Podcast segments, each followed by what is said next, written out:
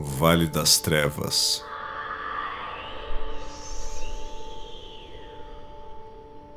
Da ponte pra cá.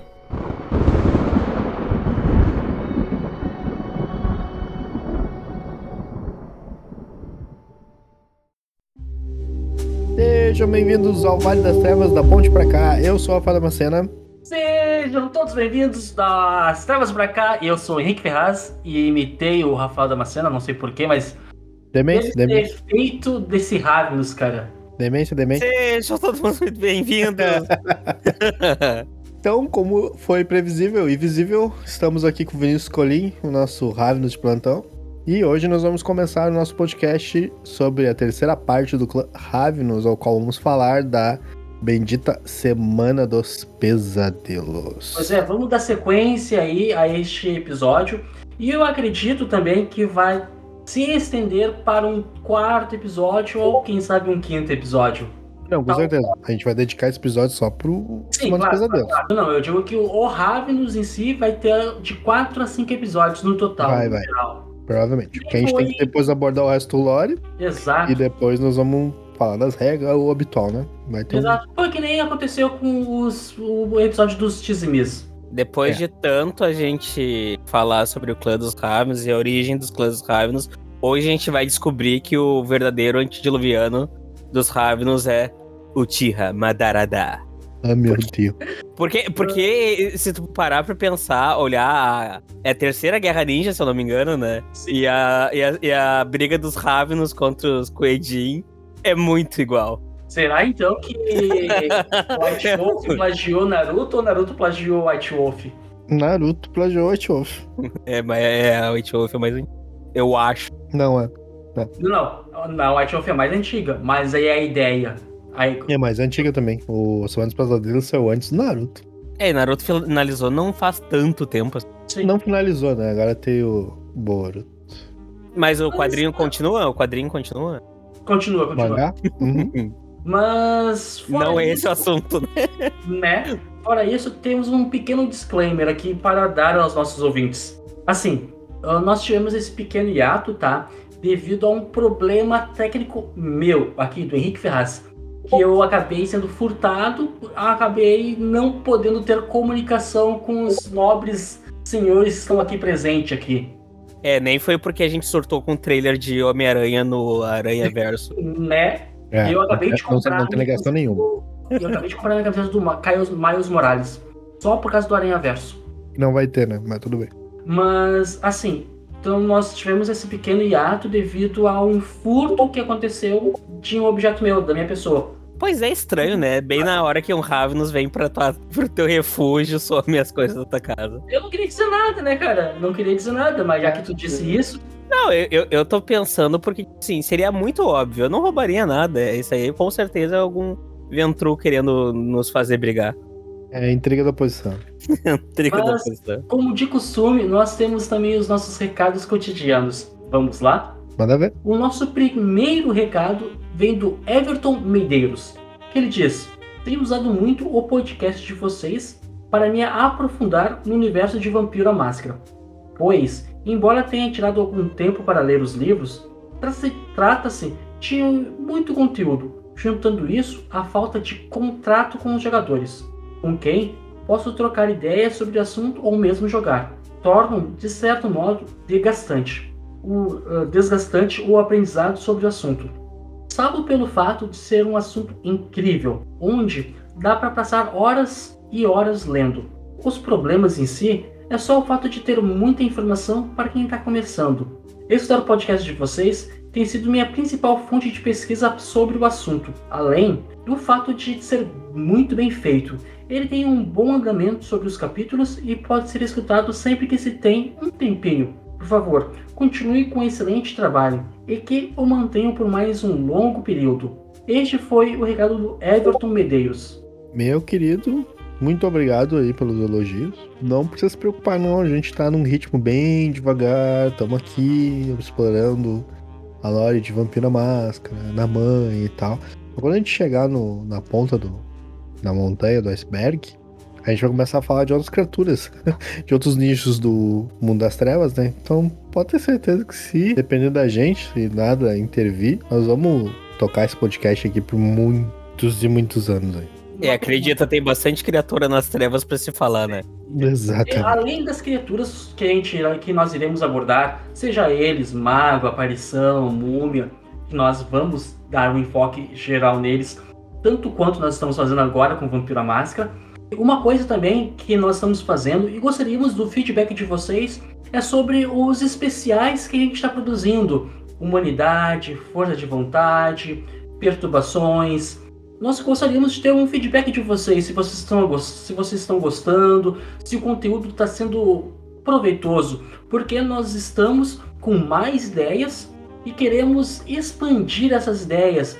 Mas é claro, precisamos da confirmação de vocês, do, do feedback de vocês, para que a gente possa produzir mais e mais. Momento feedback ao vivo. Eu entrei de entrei de furão Aproveitei que eu tava no refúgio do, do Tremere, entrei de furão, numa conversa sobre força de vontade, achei muito da hora, recomendo. Verdade. Nosso, nosso ouvinte aí que curte o vídeo quando tem tempo, cara, aproveita pra escutar no busão, quando tá andando de bicicleta, é massa pra caralho. É, tem o Pontes lá do Fábulas Cotidianas, né? O cara é muito querido, tá da hora o episódio. O nosso próximo episódio, nosso próximo episódio, o nosso próximo comentário... Acabou já? O Jorge. We are the Animaniac. Hum, agora soube. And the world foi o. O Jorge de Oliveira ele começa. Saudações habitantes do Vale das Trevas. Fico aqui me coçando de curiosidade para ouvir um episódio inteiro dedicado ao clã. Ele fala. Clã. Vou repetir, ele diz clã Tremer. Ele tem, ele tem todo o direito de estar enganado indicando. É. Ele está completamente certo. Totalmente certo. Adorei conhecer vocês e estou indicando a todos conhecidos, jogadores, toda, toda a galera que e voltem o quanto antes. Abraços. Ele disse que ele está indicando né, o nosso conteúdo e também que ele pede para que a gente volte, porque nós estávamos em um pequeno hiato. Não, vamos voltar sim. Esse ato aí, como o Henrique explicou no início do, do episódio, né? Foi por forças maiores, não foi porque a gente quis, não. Inclusive, se você estiver ouvindo, nós voltamos. Ah, acorda todo. E voltamos e voltamos bem. Bom. É, já voltamos o... falando da semana do pesadelo, estamos com a corda toda. O nosso último comentário é do Matheus Garcia. Esses comentários aqui, galera, que eu estou lendo neste momento, foram enviados para o nosso e-mail e para o nosso Instagram. Caso você queira também comentar, Sinta-se à vontade para comentar nas nossas redes sociais ou nos mandar um e-mail. O Matheus Garcia diz: Boas, pessoal! Queria saber se um dia rola um episódio do podcast sobre vitalidade e tipos de dano. Pode ser? Olha, já digo de antemão, super top. Ele, rola sim, pode crer. Nunca tive certeza de como funciona, como se marca na ficha, se todos os tipos se acumulam, se são separados na hora de recuperar, ainda mais agora que mudou na V5. Seria legal aproveitar o episódio para, inclusive, explicar essas mudanças. Por favor, sei que é básico, mas gostaria de uma explicação definitiva.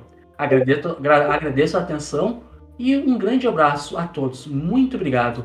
Matheus, nós é que agradecemos e com certeza esse é um ótimo episódio a ser dito, a ser uh, feito e vamos colocar aqui sim na lista de episódios a ser produzido. Vai pra nossa lista de, de atividades, né? Vamos fazer sim um episódio sobre níveis de vitalidade. O pessoal acaba se atrapalhando às vezes em algumas coisas, né? Mas sim, nada que.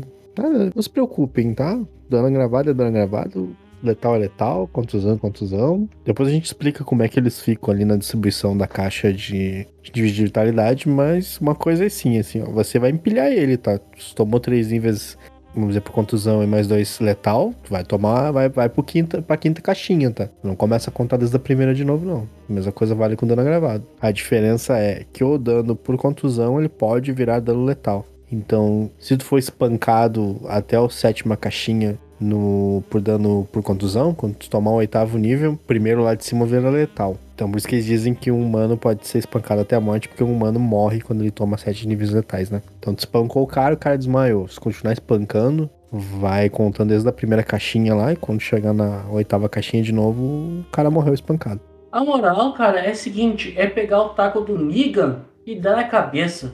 E é, é, é isso aí, batata. Ah, esses dias uma amiga minha maga com uma escopeta deu uns 15 nível de dano.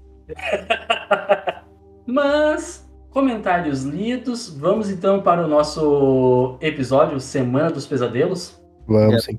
Já tô começando a ficar com medo aí. A Semana dos Pesadelos, nós temos alguns livros como referência. Temos o livro do Sangue Fraco, o próprio V5, nós temos o livro dos Ravens também que fala sobre. E eu vou começar falando sobre o Tempo de Sangue Fraco, que para mim uh, foi aonde eu conheci a Semana dos Pesadelos. É, vamos, vamos, vamos mesclar tudo, né? Vamos fazer virar só uma coisa. Então vamos começar do começo. Manda ver. O, o legal é que, que dentro deste livro aqui, ele primeiro tem a visão do Dr. Douglas Nietzsche. Acredito que a pronúncia seja esta. O Dr. Douglas, Douglas Nietzsche é um. Eu vou dizer que é uma coisa muito. Cara, eu acho muito legal. A, a, vamos dizer assim, a, o conceito dele dentro do. Do, do Woody. É isso, dentro do Woody. Tipo assim, um Mocaviano que é um psicólogo, mais ou menos, é um doutor, né, cara? Sim, ele é um cientista. Ele não é um cientista, extremamente cético, né? Ele gosta de ver, estudar o lado científico das coisas, eu acho. Como é, como, é, como é que aquele maluco do Bleach chamava mesmo? Ele, ele lembra muito o general aquele do Bleach. Sim, sim, sim. É que o que acontece, ô Rafael? O Dr. Douglas Church, ele é um cientista e ele possui uma outra doutora que esta sim é uma psicóloga. É a, ela é a trabalha... dele? Exato ela, ela trabalha como uma psicóloga. E quando começa a Semana dos Pesadelos, ele começa a ter uh, alucina, alucinações, não, surtos de, de raiva, de raiva não é a palavra certa. É a doutora Reis, é a carne sal dele. O Douglas e Church é a doutora Reis. Dr. Douglas e Church, quando começou a Semana dos Pesadelos, quando a Terra começou a estremecer, a Terra ela acorda grande rei, ele acorda. Os loucos, as pessoas que estão no sanatório, sejam elas mortais, sejam ou sejam os malcavianos mesmos, eles começam a sofrer delírios, dizendo que o rei acordou. Que o rei acordou e começou a lançar pesadelos para os seus filhos e seus netos, porque o rei está com fome.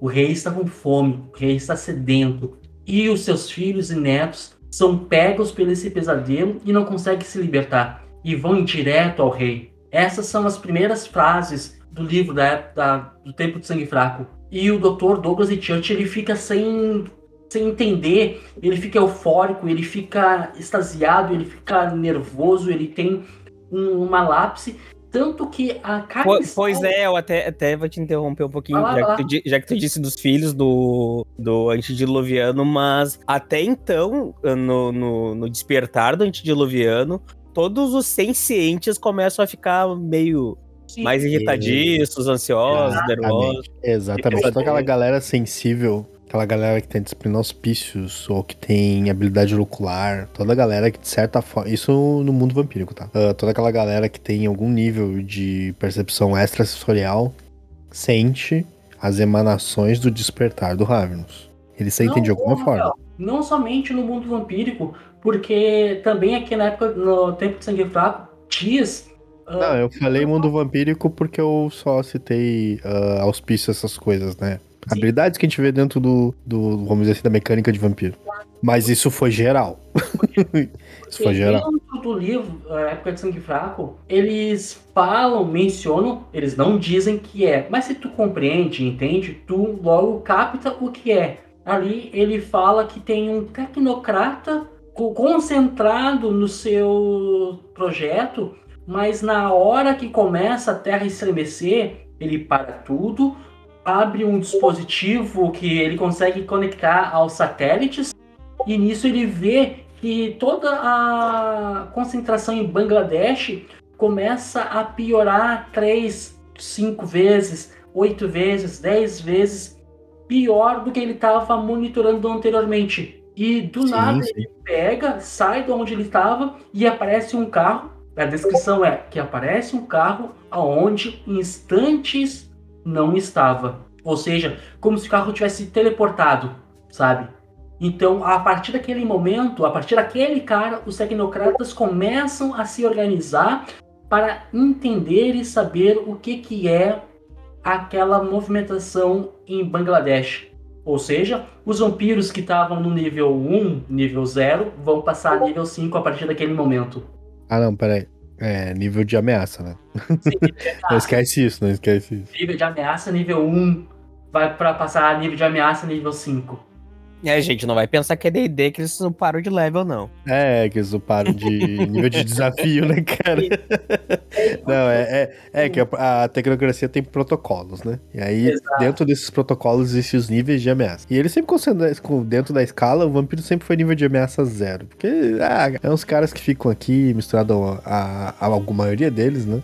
Misturar das pessoas, preservando a identidade deles. Eles mesmos têm esses códigos que eles não querem se mostrar pra humanidade, então até que o cara se olhou assim, cara, eles mesmos fazem a manutenção deles sobre impactos que poderiam acontecer, né?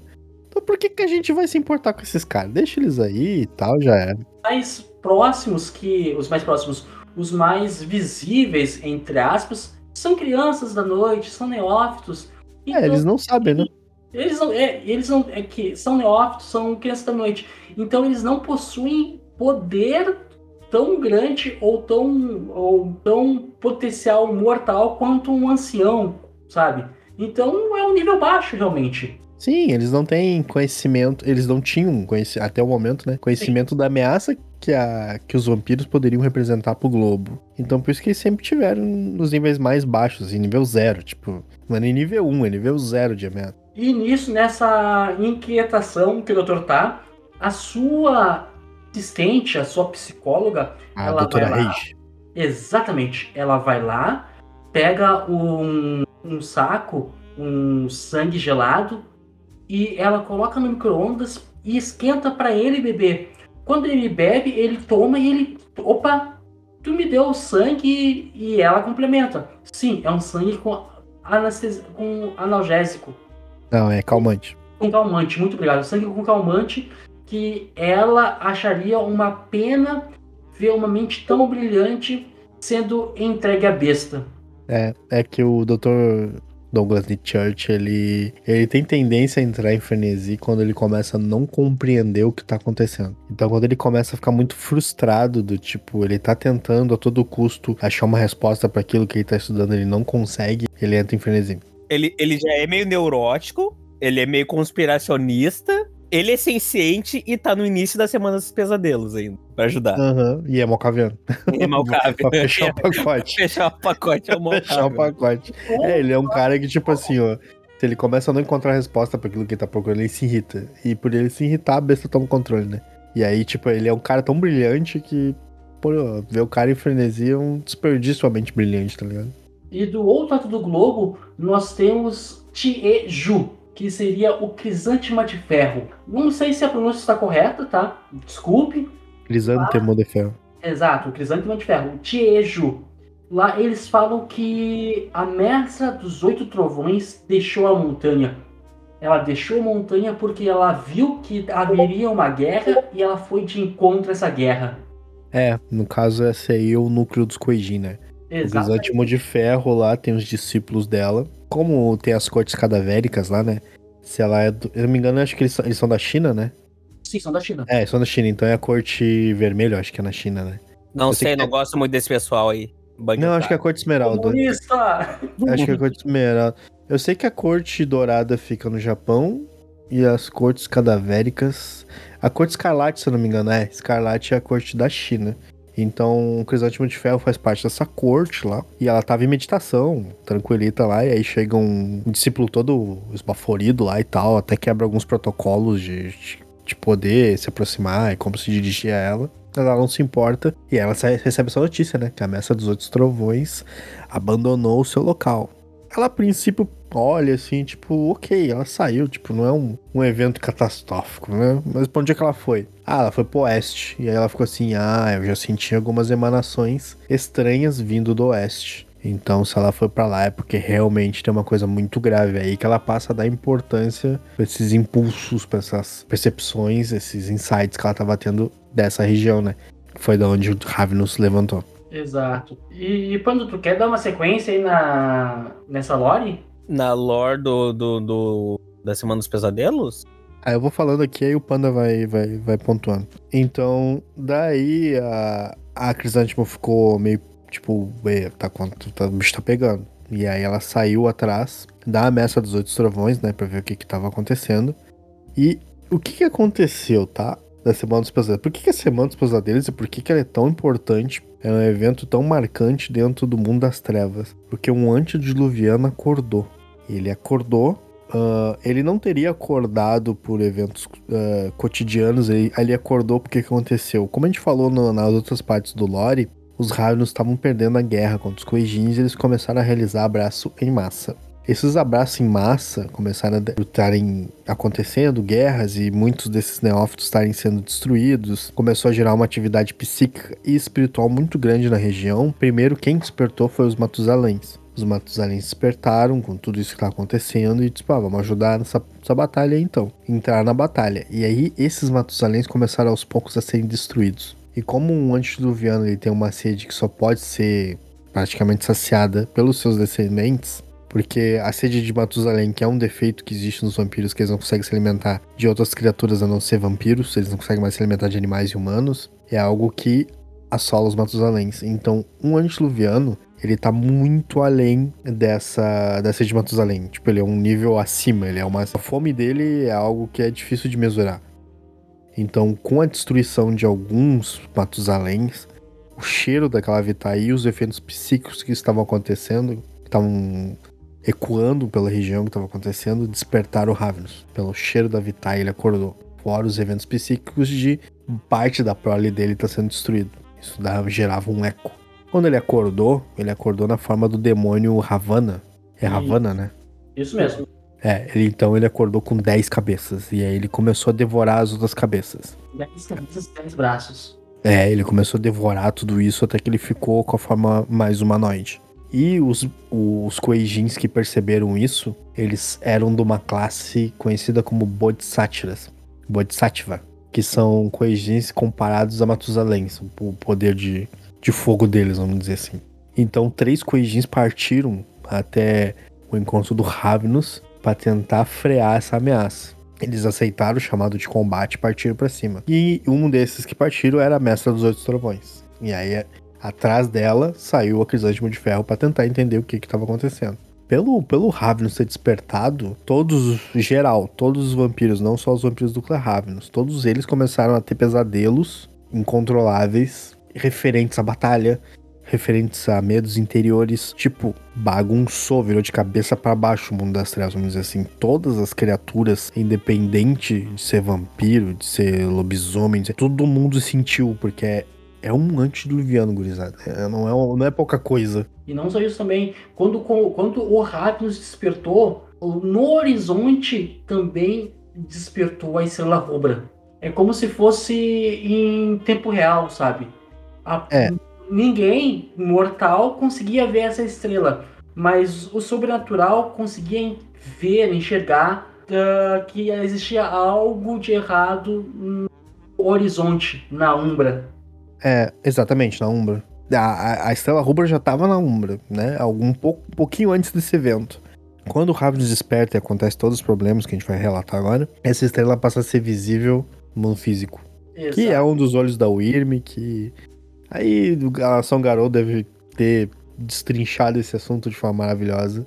Então, deixamos aqui como dica, né? Deve ter alguma coisa falando lá dos olhos da, da Wyrm na Nação Garou. você queira ver, ver isso sobre a ótica dos Garous, a Nação Garou, tá lá o podcast do Chocos, eles fizeram um, um episódio maravilhoso, muito bem explicado e vale a indicação. Nação Ah. Garou, quem não conhece. É, só revirar lá que vocês vão achar. Provavelmente eles devem ter feito um episódio sobre os olhos da Wyrm, né? Que esse é o primeiro. Ele vai abrindo mais olhos, mais estrelas rubras vão aparecendo, mas ok. Então, todos os vampiros sentiram essa emanação, todos os vampiros sensíveis começaram a sentir essa emanação. Os sangue fracos, que tinha um grupo de sangue fracos, lá em observação pelo Douglas Netchurch, né? Porque ele tava pesquisando sobre os sangue fracos, porque eles eram uma galera muito diferenciada. Eles. Os sangue fracos, que são a galera da 14 geração pra frente, que tem o defeito sangue fraco, eles têm uma vantagem que nenhum outro vampiro, por mais poderoso que seja, tem, que é ser precursor de uma disciplina. E aí a galera fica, ah, como assim? Tipo, os sangue fracos têm a capacidade de criarem disciplinas. Coisa que nenhum vampiro de oitava, de sétima, de quinta, de quarta, inclusive, consegue fazer. Então isso era um dos focos de estudo do Dr. Douglas Netchurch, né? Falar que eles possuem uma tolerância com a luz do sol. É, e muitos deles é, tem uma habilidade que tu pode comprar quando joga de sangue, sangue fraco, que é evidência. Eles realmente eles têm evidência. E muito precisa. Extremamente precisa. E o Dr. Douglas e Church, o foco principal da pesquisa dele era sobre os sangue fracos. É, e esses sangue fracos entraram numa espécie de colapso, né? Quando o Havens acordou. E aí eles começaram a falar de é, momentos e episódios do que estava acontecendo na batalha. E uma das coisas do motivo do porquê a carne sal deu sangue pro Douglas, pro, pro Dr. Bebê pra se acalmar, é porque eles começaram a variar o idioma que eles estavam falando. Uhum. Exatamente isso. Eles começaram a. Quem não, quem não quem falava apenas um único idioma começava a falar dois, três, quatro idiomas e isso deixou o doutor um pouco confuso, deixou ele naquele estado onde ele estava, naquele estado que ele estava. É, porque ele não, ele não entendeu, ninguém entendeu no momento. Imagina que o, o mundo das trevas inteiro foi pego de surpresa. Ninguém entendeu o que estava acontecendo. Ninguém sabia o que estava acontecendo. Então, aquele sangue fraco ali, aquela pessoa que falava só inglês, começou a falar sânscrito, por exemplo. Uma língua morta de, sei lá, mil anos. Começou a falar aquilo ali. Começou a relatar o que estava acontecendo em sânscrito. E, e, isso é uma coisa que, tipo, um cara da, da vamos dizer, da, da medicina, um cara da ciência, Tipo, peraí, esse cara nunca fez isso antes. O que que tá acontecendo? E ao mesmo tempo, ele também sentia as emanações do que tava acontecendo. E isso é de pirar qualquer um.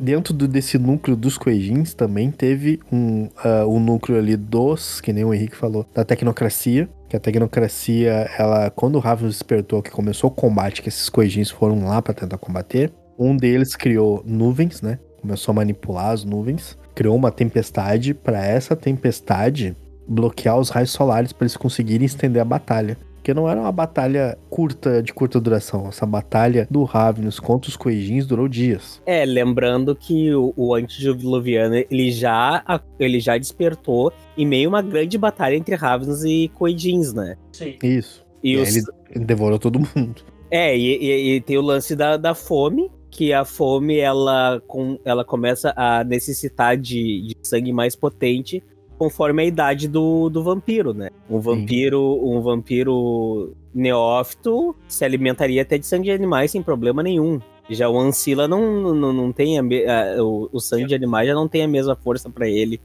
Ah, depois de um certo tempo, até digamos Matusaléns, já tem que se alimentar até de, de, de vampiros para saciar a própria fome. Imagina o que, que é a fome de um antediluviano, que tem, em média, 10 milênios ou mais. É, exatamente. E em meio a tudo, tipo, vamos, vamos chegar assim no momento inicial, que a galera tá percebendo e tentando entender o que tá acontecendo. Então, um Kuejin manipulou uma tempestade de nuvens para que os raios solares não penetrassem, para que a batalha pudesse se estender, porque ela iria se estender por mais tempo do que fosse imaginado. E nesse meio tempo despertou uh, despertou não, não, não, sou o alerta pra tecnocracia, que era o alerta Ragnarok, né? Tipo, é um dos protocolos de ameaça mais alto que existe, assim.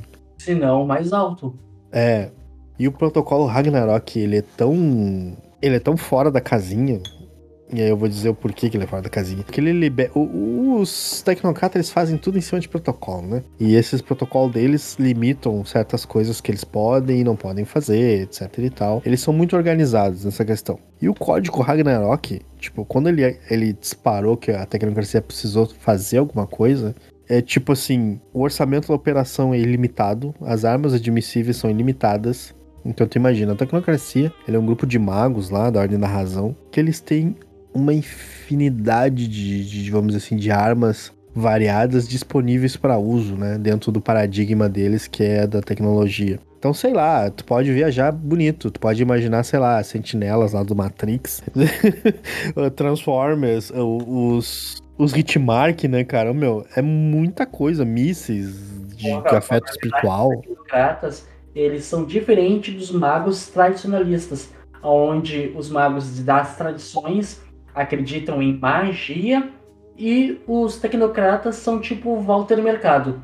É isso aí. É, então, tipo assim, eles têm uma infinidade de coisas que eles poderiam usar, enormes. Então, tipo assim, o protocolo liberou para eles, tipo, armas admissíveis ilimitadas. Pode usar o que for necessário. E vítimas admissíveis é aí que, que, que, o bagulho fica assustador. Tipo, habitantes locais é 100%. Então, se ele tiver que destruir um bairro inteiro pra impedir a ameaça, ele tá liberado. Pessoas associadas, então pessoas que ajudam a ordem, coisa pode 100% liberado se tiver que ser. E agentes iluminados, que seriam os magos, se tiver que sacrificar 100% para impedir, tá liberado. Então, tipo assim, imagina que isso é quase uma quebra dos protocolos que eles têm. É tipo, passa por cima de todos os outros. Tudo aquilo que a gente evita de fazer nesse tipo de ameaça tá liberado. Só que assim, ah, ó, claro, né? Era um antediluviano que tava acordado. Só que eles não sabiam que era um antediluviano. Pois é, eu, eu acredito que também não seja só isso, né? Porque a gente tem que lembrar que três uh, dos caetanos mais poderosos, né? Que eles. Cataianos. Acabam, cataianos, exatamente. Cataianos acabam. Um... Ou Cataio. É o Coedin, né? É, Coedin. três, três dos mais velhos, né? Que eles, eles chamam de Bodhisattvas, né? atacaram os antediluvianos. Atacaram o, o antediluviano. E eles usaram os poderes deles para abrir o véu, né? Para outros. Ah, sim, exatamente. Eu já ia chegar nessa parte. Enquanto o, o combate estava rolando, os, os Bodhisattvas, no caso, eles começaram a ter que recorrer a poderes extremos, que eles começaram a abrir fendas para outros reinos espirituais, para mundos de homens e coisas do gênero. E é. foi nesse momento que essa abertura espiritual que eles começaram a realizar durante o combate que gerou uma segunda tempestade no mundo espiritual. É, pois, pois um desses Bodhisattvas já tinha criado um furacão que até foi o que permitiu com que os vampiros lutassem durante o dia, né? Que as nuvens espessas acabaram dando abrigo do sol para os vampiros poderem lutar. Toda essa putaria toda essa confusão, todo esse, esse oba-oba que essa tava Essa bagunça, esse buchincho.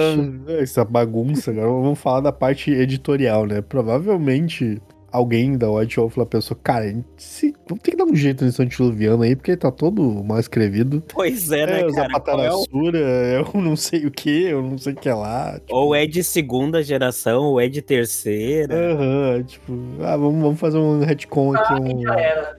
Vamos fazer um retcon aqui, ó. Vamos fazer uma batalha épica e vamos ferrar com esse cara. Vamos matar. Vamos matar, Não, exatamente. O que acontece? O... Tem muitas pessoas, antes, né, claro, de ver o V5, muitas pessoas te falavam que a morte do Harvard nada mais era do que uma ilusão. De que ele, como era o mestre da ilusão, ele, ele forjou a sua morte. Mas convenhamos, gente, o Ravenous, ele não tinha mentalidade na qual ele estava acordado. Por exemplo, quando ele começou a batalha, tu tava, tinha ali hitmarks, tinha ali drones, tu tinha inúmeras coisas para atacar ele. E ele não conhecia aquilo que estava sendo que estava sendo sendo atacado, estava sendo ostensializado. Para ele, ele só tinha só, só, só lutava com um cavalo hostilizado, Henrique hostilizado, muito obrigado. Estava sendo hostilizado. E o Ravnus, quando ele. A outra vez que ele estava acordado, as batalhas para ele eram batalhas de escudo e espada. Não existia canhão, não existia armas de fogo. Então tudo era novidade para ele. Se ele fosse um antediluviano desperto há muito tempo, igual a alguns outros, por exemplo, uh, antes de Luviano agora, entre aspas, Augustus Giovanni, uh, ou algum outro Tremer, que hora tá acordado, hora tá dormindo. Então, é, ele... o Tremer nessa época ele já tava no corpo do, do Goratrix, né? Exato. Então, esses, novamente, entre aspas, antediluvianos, eles estão atualizados e sabem como enfrentar outros inimigos. Já Ravenous não. Ele viu um robô gigante e dizia: Puta que pariu, meu, que merda é essa? Caralho, Zé. É um Kuejin. É um Kuejin. Que Kuejin diferente esse que eu não conheço. Ô, meu, que, que é Desde- isso, Zé? Desde quando os dinossauros ficaram tão cra cracudo? Aham, tão, Então- tão bombado. Aham. Pro Ravenous aquilo era diferente. Ele não sabia lutar contra aquilo. Imagina só tu lutando contra tu, pessoa que vive no ano 2021, agora vai ter que enfrentar alguém que vive no ano 3048, sabe? Não É. tem comparação. É, e por ele estar desperto, Lembra-se do, lembra dos ingleses contra a Gatling Gun, né? É, Gatling Gun, exatamente. E só por ele estar desperto dentro do clã, isso gerou um aumento descontrolado da habilidade de quimerismo deles. Por que descontrolado? Porque todos os Ravenous ganharam dois pontos de quimerismo. Então aquele Ravenous que estava acostumado a ter um limite de fazer tal coisa, vamos dizer assim, um, um limite de fazer um poder até certo ponto, quando ele ia reusar as habilidades dele depois do despertar, era muito superior ao que ele conseguia fazer antes. E ele não teve o tempo de assimilar e aprender aqueles poderes novos. Então era uma coisa que apareceu do nada. Então, tipo, o cara que conseguia, sei lá, fazer uma cruel realidade começou a ter acesso a quimerismo de nível 7, por exemplo, que é uma coisa bem poderosa. Realidade massa. É, realidade em massa. Tipo assim, exatamente. Ele usou uma cruel realidade. Ah, vou usar uma cruel realidade aqui. Fato é distante. E quando vê, ele pegava todo mundo. Ele ficou, epa, eu nunca consegui fazer isso antes. O que, que tá acontecendo? Pois é, mas, mas, mas com beirinho de plantão, não vai esquecendo que não é bem assim, não é essa barbada toda, né? Não esquece que os Ravens estão surtando com as visões da briga de um antediluviano de 10 cabeças, um tigre, um dragão e um boi de 474. É, e, e, aí, e aí, tipo, o bagulho era tão descontrolado que não precisava mais usar da força de vontade pra gerar uma ilusão. Era só usar a Vitae. Até, até, até involuntariamente tinha, tinha ah, alguns vampiros mais antigos acabam, acabam fazendo ilusões. É, então, por essa batalha tá acontecendo, ela afeta o mundo físico, ela afeta o mundo dos mortos, ela afeta o sonhar e ela afeta o mundo espiritual, que é separado do mundo dos mortos, né? Lá, a Umbra Profunda, a Umbra Negra é uma coisa e a Umbra, a Umbra, os reinos espirituais é outra, né? São reinos separados. E afetou tudo ao mesmo tempo. Mais aquelas fendas abrindo e coisa e tal. Então, criaturas como a gente falou dos lobisomens, né? Os lobisomens pressentiram isso uh, pressentiram que a- as pessoas que estavam ali perto da batalha estavam sofrendo com isso. E uma matilha foi tentar auxiliar essas pessoas. Largou atrás lá pra tentar salvar os humanos. E, tipo, aí tem um detalhe muito, muito interessante, né? Os lobisomens entraram em acordo e foram fazer isso. Aí os magos, tipo a Irmandade de Akasha, que fica ali naquela região, ah, junto com os Eutanatos e os Aolibatim, foram tentar conversar e não entraram em consenso. Aham, ficaram discutindo sobre o que fazer, como que fazer, aí não fizeram nada. Tipo, ficaram lá brigando entre eles e não fizeram nada. A torre de, Ba- a torre de Babel dos vampiros. Aham, não fizeram nada. Tipo assim, todo mundo tá esperando que os lobisomens entrassem em conflito en- entre eles e eles não partissem pra nada, porque, tipo assim, ah, a Coisa de Prata quer liderar o bagulho, mas o Senhor da Sombra vai chegar ali e vai dizer: não, isso é um negócio tá fora da tua alçada, vamos chamar uma outra tribo aí mais espiritualizada. Eles vão dizer: ah, como ousas dizer isso? Não, se quiser, eu vou dar o primeiro tapa. É, eu vou dar o primeiro tapa. A glória vai ser minha. Tipo, não, mas a glória não, tem, não é um momento pra glória. Agora a gente tem que salvar lá e impedir o que tá acontecendo, tá ligado? Achava que os lobisomens iam começar a bater cabeça pra ver quem ia ser o. Se tu és mesmo o líder, se tu és mesmo o líder do Garou, quebre meu dedo com a força da tua mente. É, tipo isso. e não aconteceu. Os lobisomens só partiu. Partiu. Partiu Crinos, tá ligado? partiu entrar em Crinos. E foi Pois embora. é, né, cara? Imagina o tesão desses malucos quando viram a Irmi tomando conta da, da- de Bangladesh. Aham. É, isso é muito, é muito importante também de falar, né? Isso aconteceu lá em Bangladesh. Sim. E o interessante de falar também é que assim, ó, sobre os Garous, é que quando ah, toda essa putaria começou, muitos malditos estavam saindo da Umbra para o mundo terreno. Então, algumas matilhas estavam lá para impedir que isso acontecesse. É. Não vai, não vai sair ninguém. Não vai sair ninguém aqui, ó, 06. Né? Não não vai sair ninguém. Vai. Exatamente. Então, muitos garotos estavam lá para impedir e outras forças uh, fossem para entrar nessa batalha ou outras forças fossem para o mundo terreno possuir humanos, uh, degradar humanos, corromper humanos e entre outras coisas. É, isso bagunçou também uh, outros, uh, outras criaturas sobrenaturais de tal forma que as fadas, por exemplo, por serem ligadas aos sonhos, ao sonhar, aquela coisa toda, esses pesadelos começaram a afligir elas também.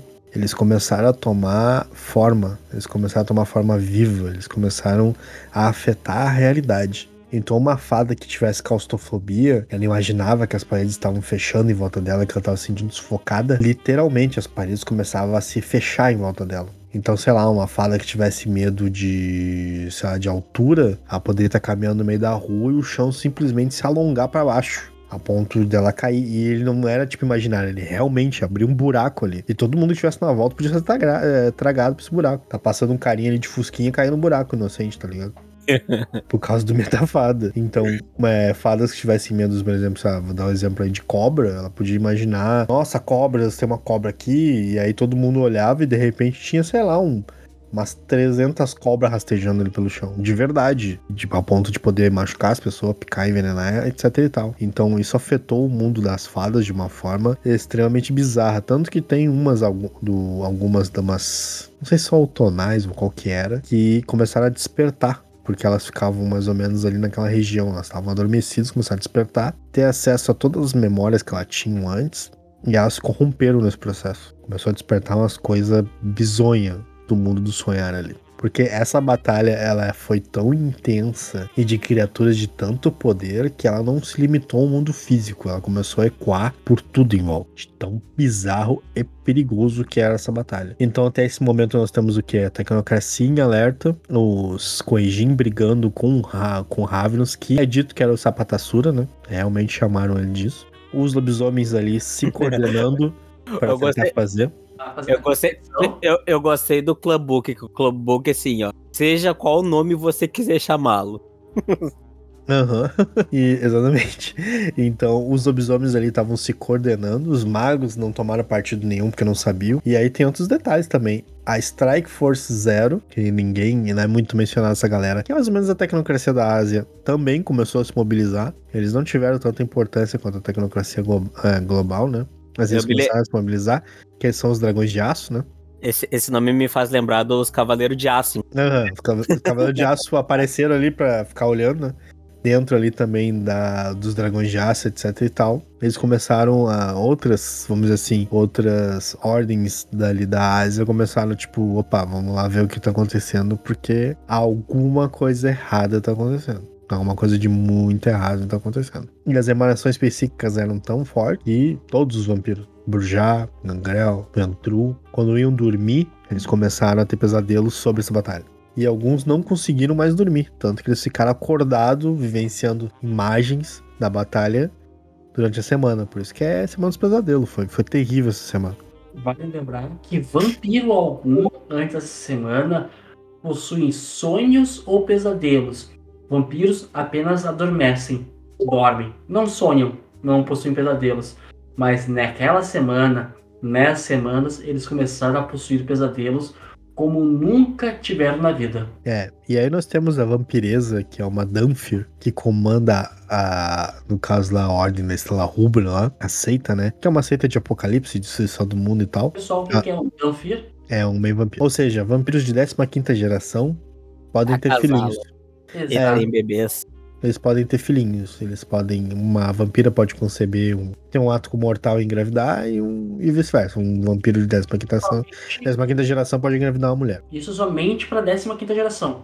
14, 13 não. É, isso é da 15. A 15 o sangue é tão fraco que eles tomam não letal pelo sol. Não tomam nem madeira gravada. Foi aquilo e... que eu falei sobre a, a tolerância pela luz do sol.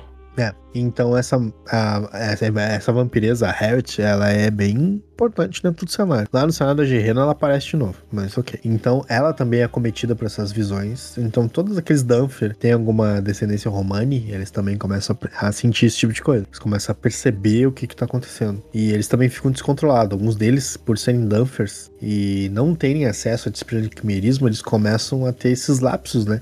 Porque foi geral o aumento do, da disciplina pra todo mundo. Então o Danfir, que no máximo, chorando no máximo do seu poder de fogo, com mais de 8 mil de poder de luta, ele ia ter o nível 1 de quimerismo, ele começou a ter acesso a 3. Coisa que Exato. ele nunca conseguiria. E começou a se descontrolar o uso disso. Então, nesse momento, a gente tem essa, essa, esse acontecimento. Depois disso, vai pro segundo dia, que passam-se dias que isso acontecendo. A partir do segundo dia, é quando a tecnocracia chega à conclusão do tipo, vamos tentar torrar esse cara. Não, É, ele- torrar o Raven.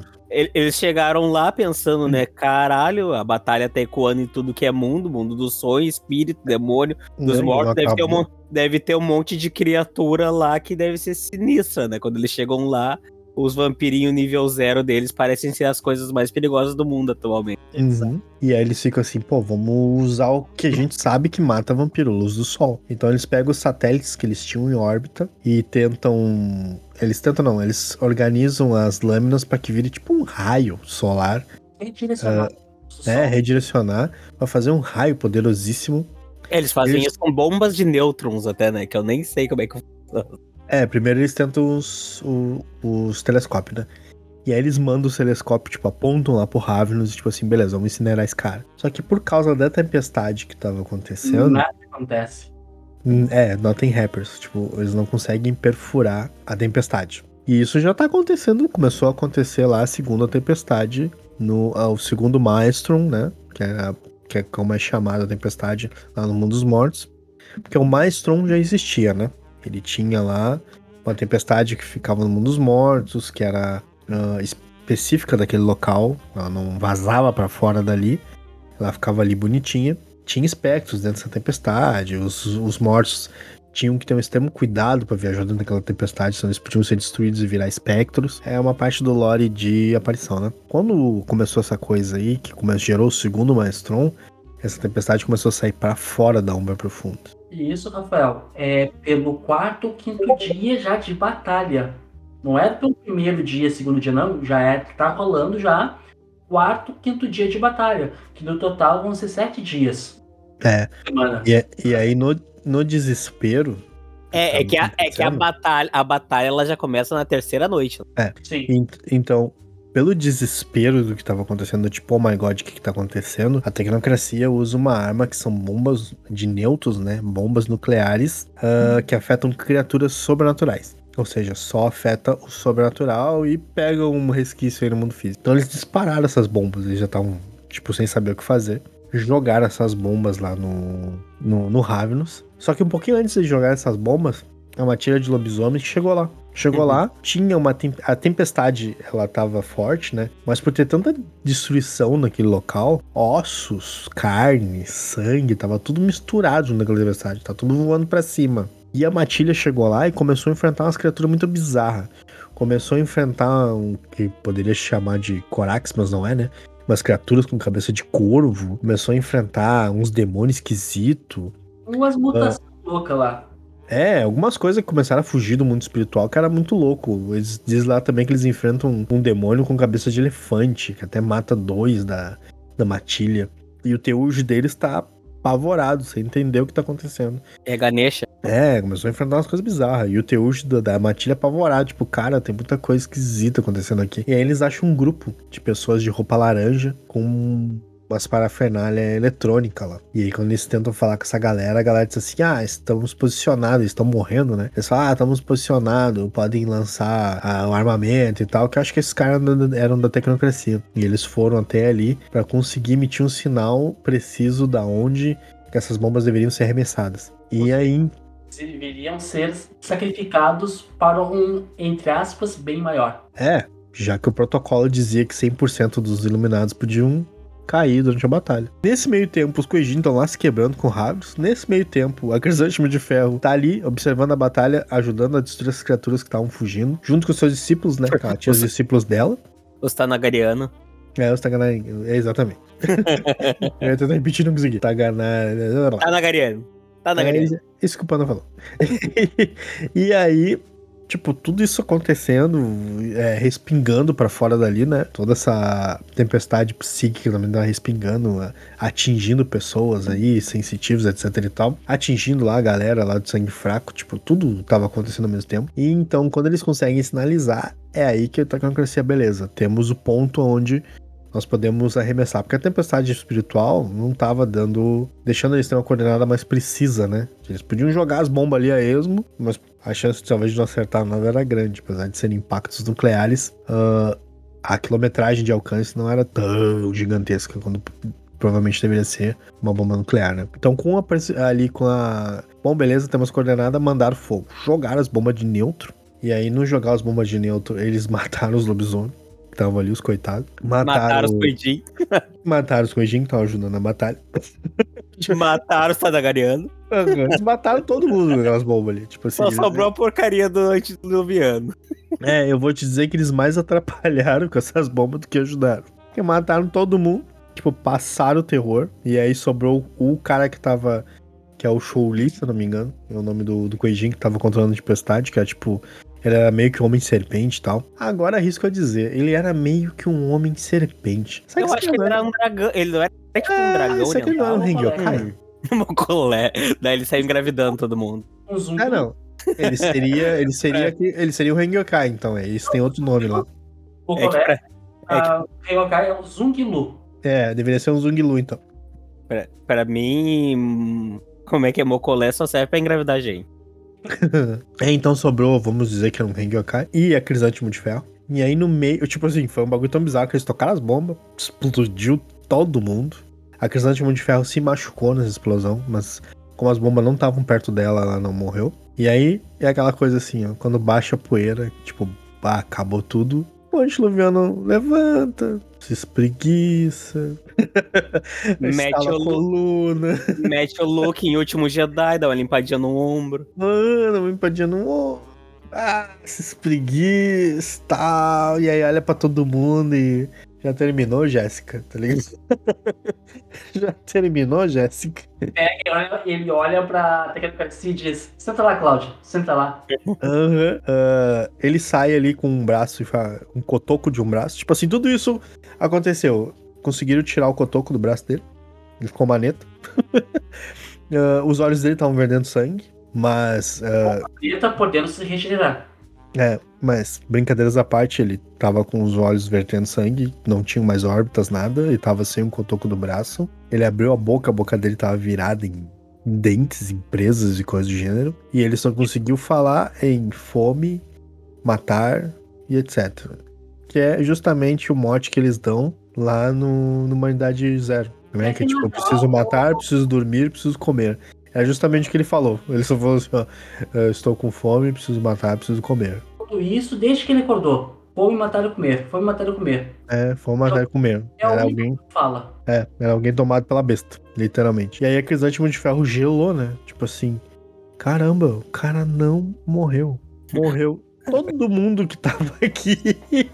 E ele não morreu. Aquele meme do Leandro Hassum. Fodeu de vez. Aham. E aí ela olha pro show e diz assim, cara, desfaz as nuvens. É a única coisa, é a única chance que a gente tem. Desfaz as nuvens que a gente não vai conseguir, se- não vai, não, que é tipo assim, eu não vou conseguir lutar com ele. Ele tá fraco, mas mesmo ele estando fraco, eu não consigo lutar com ele. E aí o Cholet, tipo assim, ok, vou fazer. E aí o Ravnus pula pra cima dela. O Ravnus tenta atacar ela. Usa Patassura, né? Ele ia destruir ela. E aí ela usa dessas habilidades e afunda no solo.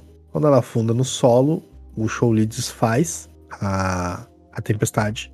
Ele ataca o Shouli, ele mata o Shouli, se não me engano. É, tinha um, te- tinha um primo de um amigo meu que disse que tava lá e disse que o Chun-Li morreu no, no- nas bombas ainda. Mas aí são versões, né? É. E aí o que acontece? Os raios solares, que já estavam sendo mirados para eles pelos telescópios, né? Mas agora com a luz do dia inteiro, acerta o Ravnus. E ele larga um urro estremecedor que pessoal acha que pode ter sido ouvido fora do continente, de tão alto que foi. Todas as pessoas sencientes escutam este. este urro. É, os Ravnus com certeza ouviram. Todos Sabe? eles. É, é, é pra, pra nós foi um pouquinho mais grave. É, todos eles ouviram. E o antediluviano, então, é destruído. Me vira uma pilha de cinza. Lembrar, Rafael, que essas luzes solares elas são potencializadas. Não são simplesmente uma, um raio do meio-dia, não, não. Eles são potencializados em 8 vezes, 10 vezes. Não lembro qual é a, a porcentagem. É, né? É, é como é que é? É telescópio tecnocrata, né? Com certeza alguma coisa a mais tinha. Imagina o escanor debaixo dessa luz. E o ímpeto, a, a mágoa, a vontade de destruir o Saproli era tão grande dentro do, do antediluviano, Ravenous, que quando isso aconteceu, todos os Ravenous do mundo entraram em frenesi sem exceção. Todos entraram em frenesi e começaram a atacar uns aos outros. A sede de sangue Ravenous passou pro clã inteiro. Todo o Ravenous queria o sangue de outro Ravenous. Bêbado e, bêbado e nas garras da besta. O legal de comentar é que no romance de clã Ravenous ele fala sobre. Eu não lembro o nome do Ravnus que tá lá. Tu lembra do nome, Panda? Não. Esse, esse Ravnus, tá? Ele pega para fugir desta, desta fome. Ele pega e ele se enterra no sótão da onde ele está. É, tem um que. O, os caras que estão contando o, a história do Clubook, eles falam que quando isso acontece, Uh, ele tinha vontade de matar o amigo dele que tava na outra sala e tal, não sei o que lá. E ele se estaqueia. Ele se estaqueia pra não atacar o amigo dele. E ele se é. tranca no banheiro e se estaqueia. Pois é, muitos dos Ravens que sobraram estavam em Topor durante esses quatro dias de fúria, né? Sim. É. E aí os Ravens começaram a se destruir de uma forma a destruidora causa do, da raiva que o Antiloviano tinha da prole dele. Muitos uh, Ravnos antigos foram pegos nessa sede. Então, Ravnos de oitava, sétima, sexta, quinta foram para banho, foram destruídos pelos mais jovens nessa fome. E é dito então que num golpe todo o clã Ravnos foi destruído. Ou seja, deixou de ser um clã e foram rebaixados a linhagem pela quantidade que tinha de Ravnos, que existia menos de 100 Ravnos no mundo, eles não tinham mais Matusaléns presente, apesar que sobreviveu alguns, né? Mas vamos dizer assim que suma maioria não tinha mais. E eles não tinham mais o Antiluviano. Então eles baixaram de clã para linhagem. E foi isso que aconteceu durante a Semana dos Pesadelos. Mas tem várias outras coisas como consequências disso, que a gente vai falar agora, com certeza. e entre outras peculiaridades que a Semana dos Pesadelos trouxe. Uma delas foi a estrela rubra, que todo ser sobrenatural consegue enxergar no céu, mas aqueles que têm um nível elevado de auspícios ou alguma habilidade sobrenatural de percepção consegue ver que, tipo, é uma estrela tão brilhante quanto Vênus. Mas quem consegue se enxergar de verdade vai ver que ela é uma estrela brilhante. Ela tem um halo, ela tem tipo uma, vamos chamar uma aura avermelhada em volta dela rubra, ela tem tipo um rabo semelhante de um cometa. E imagina aquilo ali, então, se mexendo como se estivesse pegando fogo, sabe? Tremulizando assim no céu. Olhando para vocês, porque aquilo ali é um olho.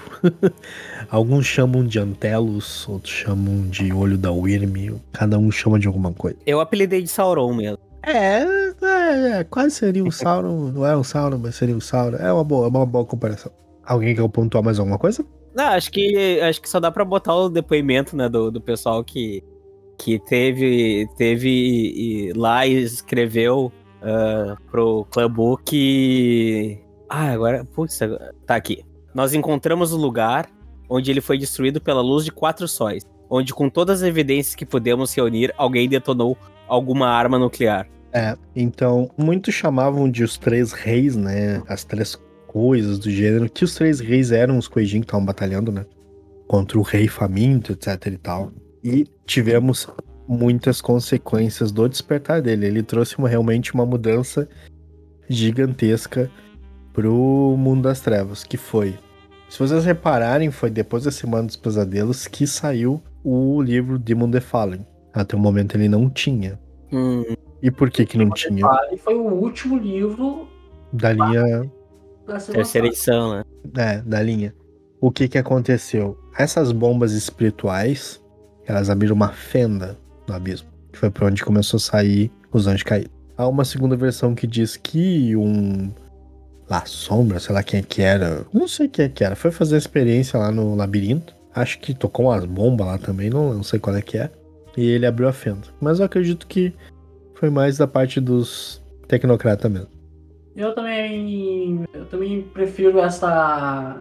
Essa Versão. teoria do que o, La- do que o, do que o Lasombra. É, então teve essa galera começou a abrir uma fenda no abismo e aí a gente teve o início de Demon the Fallen no, no, no cenário. Ah, a tempestade, o segundo Maestron gerado, foi a tempestade de Avatares. Então a tempestade, segundo Maestron, que varreu Stygia, né? Stygia foi destruída e a mente também foi destruída, né? A mente foi destruída. O Osiris tentou fazer alguma coisa, mas não conseguiu. né? Não rolou, Não rolou. foi destruído a mente. Eu falei, eu falei que esses coelhinhos não eram coisa boa. Não me ouviram. É, essa tempestade trouxe os primeiros reerguidos, porque ela arremessou almas, é, wraiths, né? Fantasmas pra tudo que é lado, e alguns deles voltaram pro corpo. Porque o- os reerguidos, eles têm um ritual que eles conseguem, com muita barganha, muito sacrifício, aprender lá no mundo espiritual e tentar voltar pro corpo deles. Que é uma coisa extremamente difícil. Alguns simplesmente foram arremessados por causa disso. Por terem se estiliça- é, estilhaçado muitos ava- avatares e coisas do gênero, deu origem à, à Tempestade dos Avatares no- na Umbra. A Tempestade dos Avatares é simplesmente uma tempestade que, se um mago for pego na Umbra, essa tempestade não dá dano nele, dá dano no avatar dele.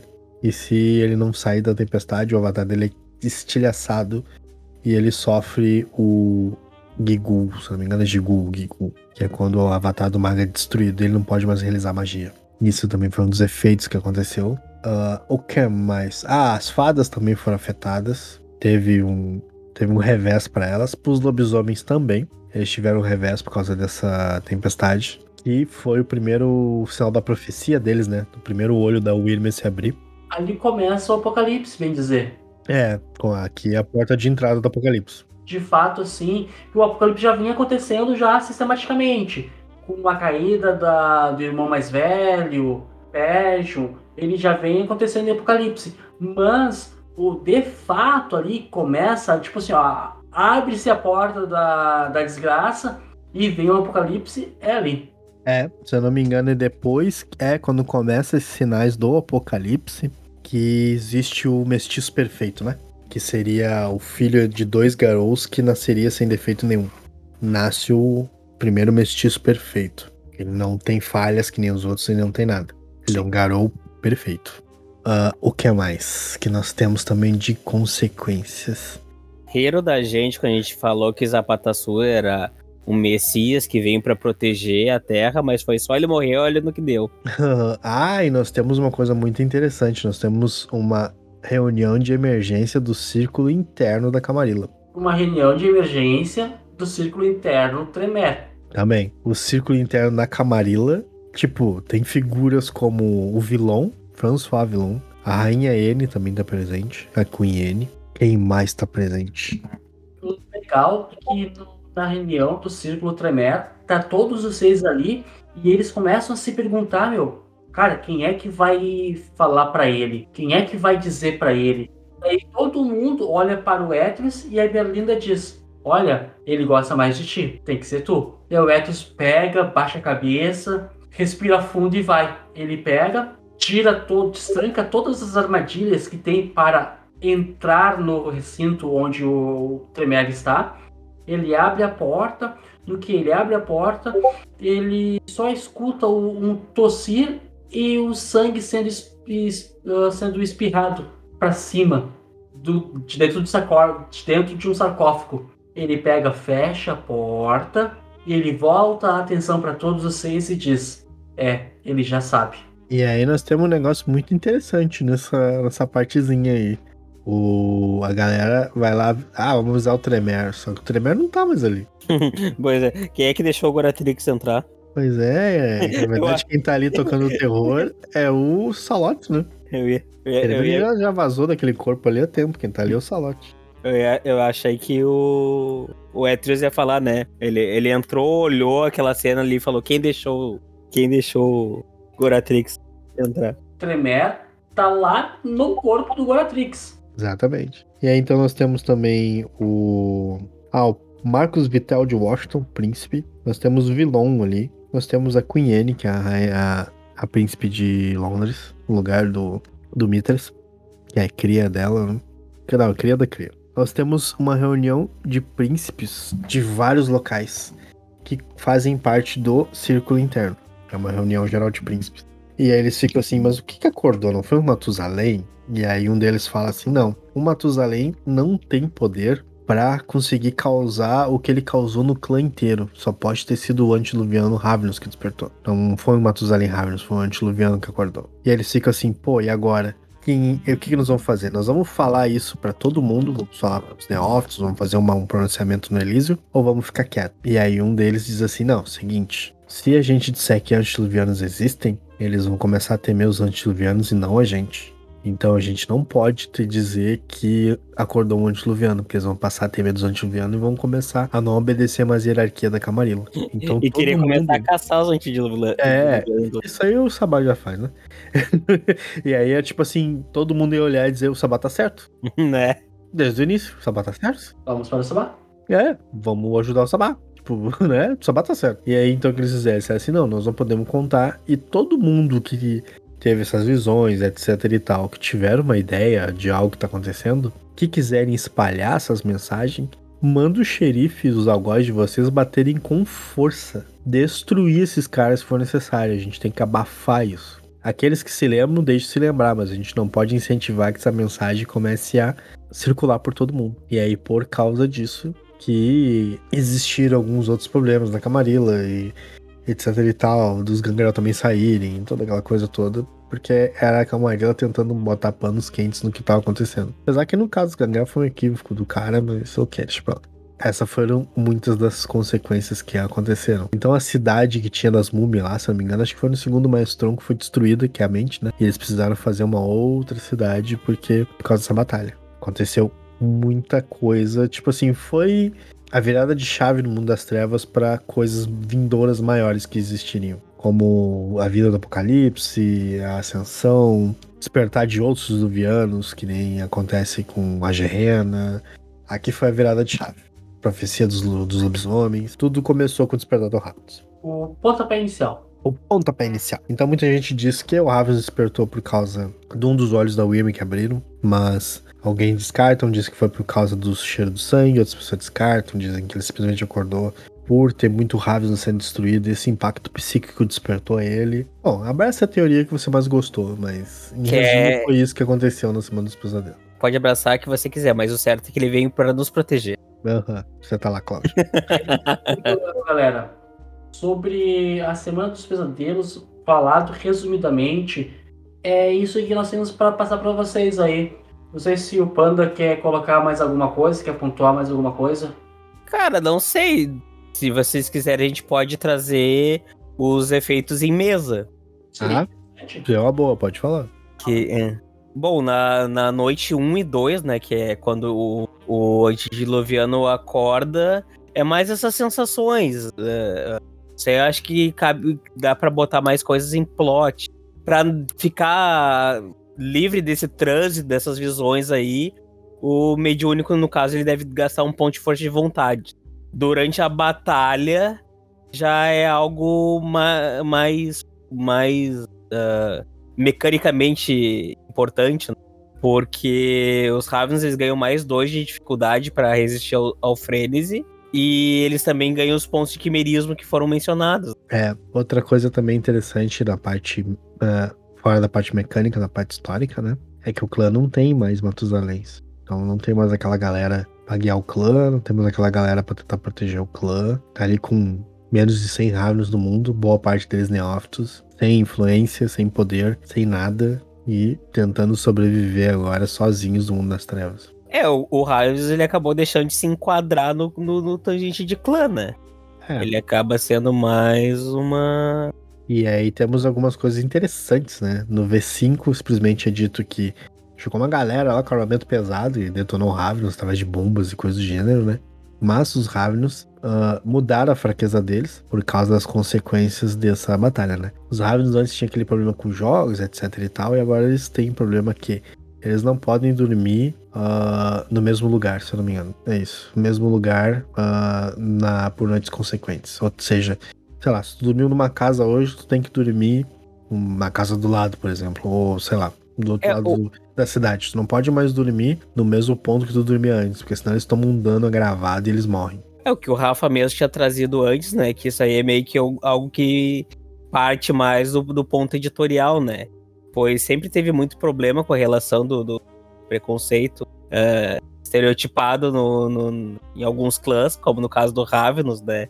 E uma da- das, das coisas que a gente liga aos ciganos menos pejorativas é o fato deles se mudarem constantemente, né? É, eles meio que cortaram isso, né? Outra coisa que eu acho que acabava incomodando um pouquinho o pessoal da, da, da White Wolf era a questão de quimerismo, né? Quimerismo não era uma, uma disciplina tão fácil de lidar, né? Sim. É, era meio, meio Ah, roubado. Tá Era meio roubado. Um cara bom em quimerismo, cara, tipo, muita gente se limita com a realidade. Mas podia fazer muita coisa, podia fingir que tá no mago, tranquilamente. Fazer umas ilusão de fogo ali que dava um dano, cara. Poxa, tocar um raio, então dava dano no cara, meu. Até o cara se fragar que era falso. Se conseguisse fragar, ok, senão o cara ia morrer. E todo mundo achava, meu Deus, o cara é um. É um mago fodão mesmo, que toca relâmpago nos outros, bola de fogo, ah, convoca, conjura demônios. Tipo, pode fazer um terrorismo, literalmente, com o quimerismo. Porque tu não é limitado, tipo assim, a, a tua- o teu limite é a tua imaginação. Se quiser É. dizer que é, um, que é um cara que invoca adagas voadoras e ataca nos e joga nos outros, beleza, tu vai realmente criar essas ilusões das adagas e arremessar nos outros. Vai poder fazer coisa que boa parte dos outros clãs não conseguem. Pois é, eu, pra surpresa de muitas pessoas, eu já joguei de Raven. É, tem um, tem, tem um combinho no, no- de Ravens na Idade das Trevas que não é nem um combo mecânico. É um combo do tipo, sei lá, tu tá jogando de Ravens, te, apro- te aproxima de uma comunidade onde é muito religiosa e tu simula aparições do, do, do padureiro. Tipo assim, ah, os caras acreditam na santa tal aqui. Tu vai ali e cria ilusão dela, da santa. Pode fazer. E é a Idade das Trevas. Ninguém vai desconfiar, alguma coisa assim. Tipo assim, ah, a santa quer, tá pedindo. de- é, préstimos. Ah, joguem aqui 20 moedas de ouro pra mim aqui, na, minha, na fonte todo dia. Aí todo mundo joga, o Ravens vai lá depois e pega, tá ligado? Feito. Tem dinheiro. tem recursos, tá ligado? Ou tipo, ah, a Santa tá, sei lá, pedindo que vocês. Não sei, tipo, vai da criatividade do cara, tá ligado? Tu faz o que tu quiser, tipo, que vocês entrem na guerra tal, porque ela vai ajudar a vencer, porque aqueles caras são tudo infiéis e não sei o quê. Imagina, Pra, tu pode. pra, pra, intriga, pra intriga é maravilhoso, porque ele pode É. fazer um vampiro ver outro vampiro falando, ah, tramando contra ele. É, exatamente. Tu pode, sei lá, tu O pode... nós, nós três aqui, eu pego e vejo que o Rafael tá, dando- tá dando bobeira em algum lugar, eu pego e faço uma ilusão pra ele do Henrique tramando contra ele com outro cara que eu também não gosto, por exemplo. Eu É. vou botar o Rafael contra o Henrique e essa outra pessoa. É, ó, tu pode ter o controle de uma cidade. Tu destrói o príncipe daquela cidade e cria a ilusão daquele príncipe. Sim. E manda na cidade, cara. Até alguém descobrir que talvez o cara é uma ilusão, meu, pode levar meses. Ou se é uma cidade de tipo de, de neófitos, por exemplo, que provavelmente nenhum deles vai conseguir perfurar a ofuscação, pode ficar no controle da cidade por 100 anos, tá ligado? E aí todo mundo que talvez tem chance de perfurar os teus poderes, tu vai lá dar um jeito de assumir. E tem a, e, e tem a mal falada Quimerismo 10, né? Que quem, que quem teve essa ideia viajou na maionese. É, criar realidades alternativas e a gente fica criando realidades alternativas onde o cara tá sempre vivo. Ah, destruir aqui, beleza, eu crio uma realidade onde lá eu tô vivo. Por isso que dizem que o Ravnus tá vivo e não, e não morreu nessa. É, mas, mas isso é uma coisa que Semana dos Pesadelos trouxe que foi interessante. Caiu no sol? Não, Não tem, interessa não tem. é, cara. Não tem, Cara, mano. não tem, caiu no sol. E eu acho até interessante essa, essa visão de caiu no sol já era. Porque é uma maldição, né, cara? É uma, Pois uma é, né, que Os cara? anjos deram, né, cara? É uma- É tipo uma coisa que realmente, cara, foi dada pra Caim, tá ligado? Tipo assim, cara, tu, o sol é isso, o sol vai te queimar e tu vai morrer no sol. Ah, mas eu tenho fortitude. Não interessa, é uma maldição, tá ligado? Uma maldição divina. Tu vai cair no sol e tu vai morrer. Aí vai lá o Ravens, ah, caiu o Ravens, caiu direto no sol. Não, mas ele fez uma ilusão onde não, caiu no sol, morreu. morreu, já era, foi destruído. Não tem, é uma maldição, foi destruído.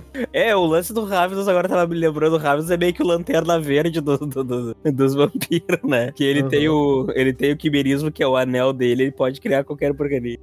Ele É, cria, cria um guarda-chuvinha pra se escapar do sol. Não, não, é, tipo assim, como não funciona, irmão. Não funciona, irmão. É, como o vampiro nunca consegue escapar da sede, ele nunca vai escapar do raio de sol, meu. Esquece, já era, caiu no sol, morreu. Pode ser até o Caim, caiu no raio de sol, morreu. Já era. Sem choro, tá ligado? Sem chupes.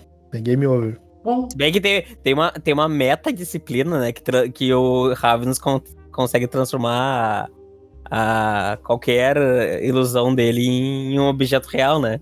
É, se o antediluviano soubesse, ele podia ter pegado e transformado num. criado um guarda-chuva, né? É, mas ele, ele, ele tava dormindo quando criaram essa meta.